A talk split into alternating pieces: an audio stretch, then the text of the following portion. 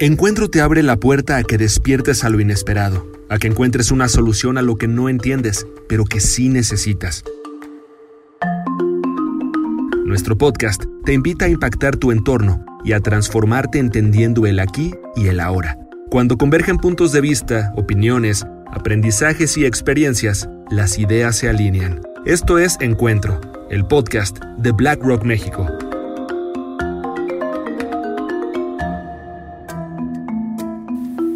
Bienvenidos a Encuentro, el podcast de BlackRock México. Soy Álvaro Bertis, director de estrategia en BlackRock y moderador de este espacio al que les doy la bienvenida. Encuentro es un espacio donde hablaremos con todo tipo de líderes empresariales sobre temas de educación financiera esenciales para cualquier empresa, individuo y emprendedor. Vamos a hablar sobre resiliencia y la importancia que tiene tanto para nosotros como seres humanos y sobre su importancia como elemento para nuestro progreso y éxito, así como su integración en las estrategias corporativas y de inversión. Hoy más que nunca es importante ser resiliente para enfrentar la adversidad, encontrar oportunidades y salir adelante fortalecidos. Albert Einstein decía, en medio de la dificultad reside la oportunidad. No hay nadie que nos pueda ayudar a entender este concepto como Juan Alberto Leto. Juan Alberto fue fundador y director de operaciones de iCuadrada. iCuadrada fue adquirido por BlackRock en 2015 y ahora Juan Alberto encabeza el área de infraestructura para México y Latinoamérica. Bienvenido, Juan Alberto. Muchas gracias, Álvaro. Es un placer estar aquí con todos ustedes. Buenísimo. Oye, y algo muy interesante, y como mexicanos, hemos enfrentado durante toda nuestra historia muchos momentos definitorios, y en donde la resiliencia de los nuestros jugó un papel fundamental. ¿Qué nos puedes contar sobre nuestra cultura con respecto a la resiliencia?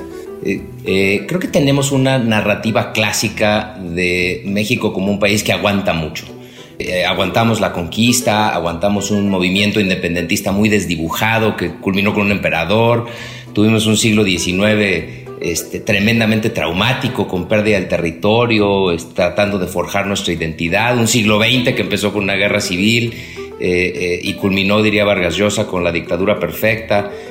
para después llegar al siglo XXI en un larguísimo parto de la democracia mexicana.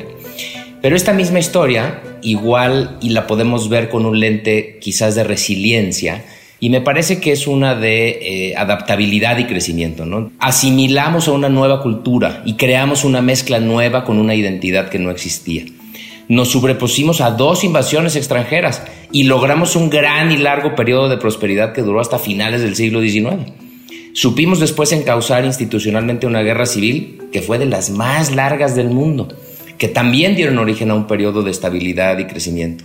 Y más recientemente, eh, como país nos logramos abrir, yo te diría exitosamente a través del Tratado de Libre Comercio, eh, abrir al resto del mundo y competir eh, exitosamente en él, al tiempo que construimos una serie de instituciones democráticas que nos han permitido darle una plataforma sólida al país. Ninguna de todas estas transformaciones, de todos estos eventos ha sido fácil pero creo que de todas hemos como país salido, salido fortalecidos, ¿no?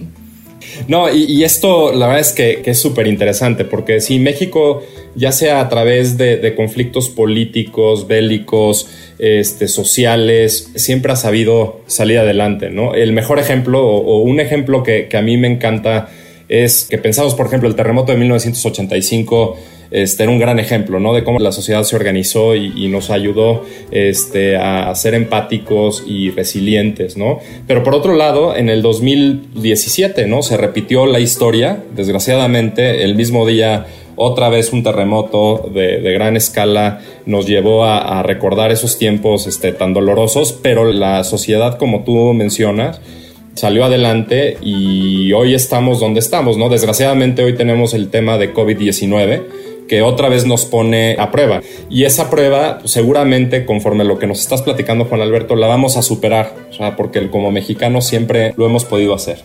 Si me permites, Juan Alberto, o sea, me gustaría ahora llevar el concepto de resiliencia a la parte de inversión, ¿no? Quisiera entender cuál es tu percepción o cuál es tu lectura, o sea, sobre por qué ser resiliente también en cuanto a la forma en que invertimos es sumamente importante. Eh, quizás déjame empezar rescatando la, definición que citaste y, tratando de enmarcarla en este contexto de, inversiones. Creo que si pensamos en resiliencia como avanzar en la consecución de nuestros objetivos y no solo resistiendo a los cambios en el entorno, sino aprovechándolos para crecer eh, y para mantener la consecución de sus objetivos, yo te diría que desde mi punto de vista la, receta de la resiliencia en, en, el mundo de las inversiones tiene tres partes. Por un lado, obviamente hay que definir esos objetivos. En segundo lugar, hay que contar con una caja de herramientas amplia y diversa que permita enfrentar justamente los cambios en el entorno. Eh, y en tercer lugar, creo que hay que buscar la mayor calidad en esas herramientas. Eh, entonces, por ejemplo, en el tema de inversión, pues primero hay que definir objetivos hay que hablar para cada persona y para cada institución esto puede ser distinto. Puede ser haber objetivos de plazo, eh, corto o largo plazo, de liquidez, de controlar la exposición al tipo de cambio y cada uno de esos eh, pues te lleva a diferentes caminos en, términos de conseguir resiliencia. ¿no? Eh, en segundo lugar, te decía que hay que tener una caja de herramientas eh, que yo creo que debe ser amplia y diversa. Pero no hay que dejar de lado el tercer objetivo, que es la, el tercer, la tercer elemento de la receta, que es la calidad. y aquí sí, pues el comercial a la casa. BlackRock puede no ser el único gestor de inversiones en, México, en el mundo, pero sin duda yo pienso que es el mejor. Y entonces la conjunción de estas tres cosas en el mundo de las inversiones, tener objetivos definidos y claros, contar con una caja de herramientas amplia y diversa y buscar la mayor calidad posible, eh, creo que es lo que te lleva a tener un, eh, resultado resiliente eh, en términos de tus inversiones. La verdad es que, estos tres últimos puntos que mencionas sin duda son sumamente importantes para poder tener una estrategia completa y resiliente, ¿no? Sobre todo en, temas y en momentos tan, tan complicados como los que estamos viviendo, ¿no? Quisiera pasar ahora a un tema o, a un plano más personal. ¿Por qué ser resiliente puede ser muy relevante y sumamente importante? Un ejemplo de resiliencia en un ser humano a mí se me ocurre que puede ser Nelson Mandela. O sea, Nelson Mandela 27 años en la cárcel, sufriendo de censura, sufriendo de varias limitantes en el gobierno que en ese, en ese momento imperaba en África del Sur. Nos lleva a entender cómo después de tanto tiempo de, estar contra la pared sale adelante y se convierte en un baluarte importantísimo para la libertad y los derechos humanos en el mundo, ¿no? Entonces, tomando un ejemplo como estos y trayéndolo al plano más aterrizado y actual, ¿Qué nos podrías platicar respecto a ser y la importancia de ser resiliente en estos momentos? Pues mira, yo, la importancia de ser resiliente eh, creo que es importante en estos momentos y en todos los momentos. Eh, eh, sin duda hoy, hoy la vemos o la sentimos de forma, de forma muy exacerbada. yo hablo con, con mis colaboradores, con mis colegas en BlackRock, con los miembros de mi familia, con mis hijas. Creo que cuando hablamos de resiliencia, ya sea formal o informalmente, caemos en estos mismos tres elementos de la receta, ¿no? En tema de objetivos, de tener una caja de herramientas diversa y de perseguir calidad. Eh, a nivel individual, los objetivos yo creo que no hay nada que los cristalice mejor que encontrar un propósito. Me parece que en el podcast pasado y Samantha y tú hicieron un trabajo excepcional de tocar el tema de desarrollar un propósito a nivel individual. El propósito es lo que te lleva a la resiliencia al final del día, es lo que te impide o lo que te permite no estar a la deriva conforme se van sucediendo los acontecimientos externos. Eh, después, me parece que a nivel individual también hay un tema de cajas de herramientas que yo te diría que hay, eh, tienen tanto elementos internos como externos. Eh, ¿Qué caja de herramientas internas tenemos?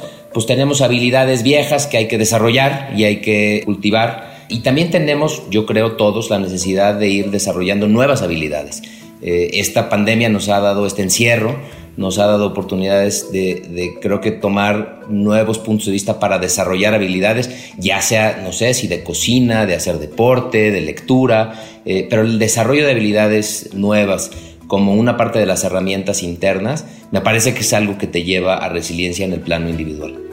También me parece que las herramientas externas son igualmente importantes. Y ahí yo te diría, me parece que todos tenemos que escoger y cultivar una red social eh, que nos dé apoyo y que contribuya eh, esa resiliencia, ¿no? Esa red social me parece que eh, hay, tienes que buscar una red que te complemente, que sean personas diferentes a ti en cierto sentido, con habilidades, con prioridades, con valores que sean compatibles pero no necesariamente idénticos y eso te va a dar resiliencia. Y finalmente, creo que a nivel individual también aplican la receta de resiliencia el, factor de calidad. Eh, y ahí pues, yo te diría que hay que tener calidad con uno mismo. Calidad en tu alimentación, calidad en el deporte, hay que tener eh, el suficiente sueño. Hay por ahí una estadística que dice em, que a mayor edad, mayor resiliencia, ¿no? Y entonces el 71% de los baby boomers reportan ser resilientes, el 50 y tantos por ciento de los eh, generación X. Eh, eh, y yo ahí pues, me parece que, que, más que otra cosa es producto de la paciencia y de, y de la tenacidad de seguir en ello, ¿no? Pasando al siguiente punto, Juan Alberto, y me gustaría escuchar cuál es tu opinión y sobre todo cómo lo aterrizas en el tema empresarial. Muchas empresas que hemos visto a lo largo de la historia han estado a punto de fracasar o lo que parece ser una crisis importante y de repente salen adelante y con mucho mayor fuerza a la que tenían. Entonces, sea bueno escuchar tu opinión. Creo, Álvaro, que el, tema de resiliencia empresarial hay que verlo, en primer lugar, tomando un poco de distancia. ¿no? Eh, eh, yo creo que el objetivo central de un empresario o de una empresa tiene que ser sobrevivir, tiene que ser eh, seguir estando. Todo lo demás, el éxito, el reconocimiento, desde luego el dinero viene después. Te doy un dato interesante, la, resiliencia empresarial, digamos como, media de vida, ha disminuido, de hecho, en los últimos 100 años. En 1930 una empresa exitosa había durado 90 años. Para 1990 este número ya eran 25 años y para el 2020 debemos andar alrededor de 18 años o así. La resiliencia está disminuyendo y yo creo que esto es porque el entorno está cambiando cada vez más rápido. Pensemos en este 2020. Eh, eh, fíjate todos los cambios que estamos viendo. Eh, tenemos obviamente el COVID-19 y la, la, pandemia con todo lo que eso ha representado, pero también tenemos populismos, desigualdad creciente, la evolución tecnológica. Todos estos cambios hacen más difícil lograr la resiliencia empresarial. y yo creo que hay que regresar a, los principios básicos, a este tema de ver la resiliencia en función de los objetivos, la caja de herramientas, la calidad con la que lo abordamos. Eh, y quizás la pregunta es, ante esta realidad que sucede cada vez más rápido, ¿qué cambios tenemos que hacer? Eh, y entonces, por ejemplo, en el tema de objetivos, históricamente las empresas habíamos buscado pues, la, famosa maximización del valor. Eh, quizás nunca más ejemplificada que en el precio de las acciones, pero, pero la maximización del valor. Eh, y el cambio que, podríamos eh, apreciar hoy en las empresas que buscamos la resiliencia, obviamente sigue siendo la de maximizar el, el valor, pero creo que ahora las empresas como BlackRock buscamos no solo maximizar el valor de nuestra empresa, sino hacerlo buscando el máximo valor de la empresa y de nuestro entorno en el largo plazo. Eh, esto con un enfoque de respeto al medio ambiente, eh, de involucramiento con la sociedad, de prácticas de gobierno corporativo correctas. Eh, también está el tema de qué cambios hacerle a nuestra caja de herramientas. Y ahí, cuando menos hay tres cosas. Uno, las empresas de hoy, para ser más resilientes, tienen que incorporar las nuevas tecnologías. cosas como inteligencia artificial, telecomunicaciones, eh, machine learning. Eh, me parece que lo que va a distinguir a unas empresas de otras a la resiliencia es eh, la habilidad para adoptar estas nuevas tecnologías. y finalmente la calidad. Yo creo que este es probablemente el objetivo que menos, o el, el elemento de la caja, de la receta para ser resiliente, que menos ha cambiado en lo fundamental, pero que más importancia ha adquirido. Y la calidad para mí tiene que ver con atraer, motivar y retener al mejor talento posible. Eh, y eso pues implica obviamente tener una cultura que abraza la diversidad, que reconoce y premia el talento, que da empoderamiento a las personas. Ahora sí que a mí me encanta decirte que, es, que, hace el tipo de cosa que hacemos en BlackRock. Entonces, eh, creo que el adaptar estos elementos eh, de objetivos, caja de herramientas y calidad es algo que va a contribuir a la resiliencia empresarial en este mundo que se acelera cada vez más.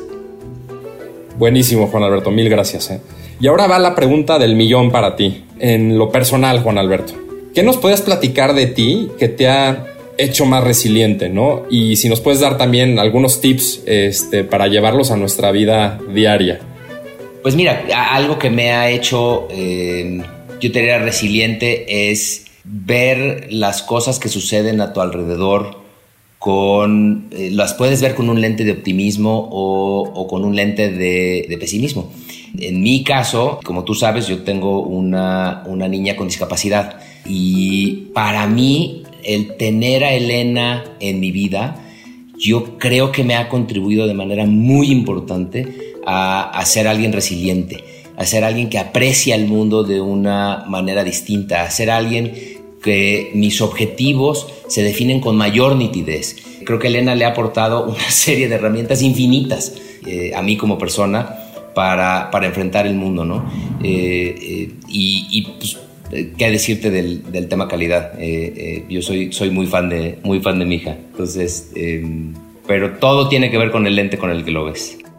Híjole, Juan Alberto, la verdad es que, que justo cómo puedes aprender de lecciones que la vida te puede poner delante y, y, y, que de repente para gente que no tiene la trascendencia que tú estás este, mencionando puede ser tan difícil, pero por otro lado, ¿cómo puede para otros ser tu palanca de crecimiento y tu palanca de desarrollo y tu palanca de salir adelante y de ver las cosas como son, ¿no? Que son positivas.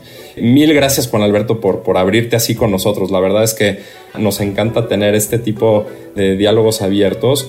Juan Alberto, no me queda nada más que agradecerte por tu tiempo. Eh, sin duda ha sido sumamente interesante escucharte y creo que vamos a poder poner todos en práctica lo que nos has estado platicando en, diferentes formas. Eh, a todos los que nos están escuchando otra vez, muchísimas gracias. Espero esto haya sido de su interés y los esperamos en nuestro siguiente capítulo de encuentro. Muchas gracias. Gracias a ti, Aloro.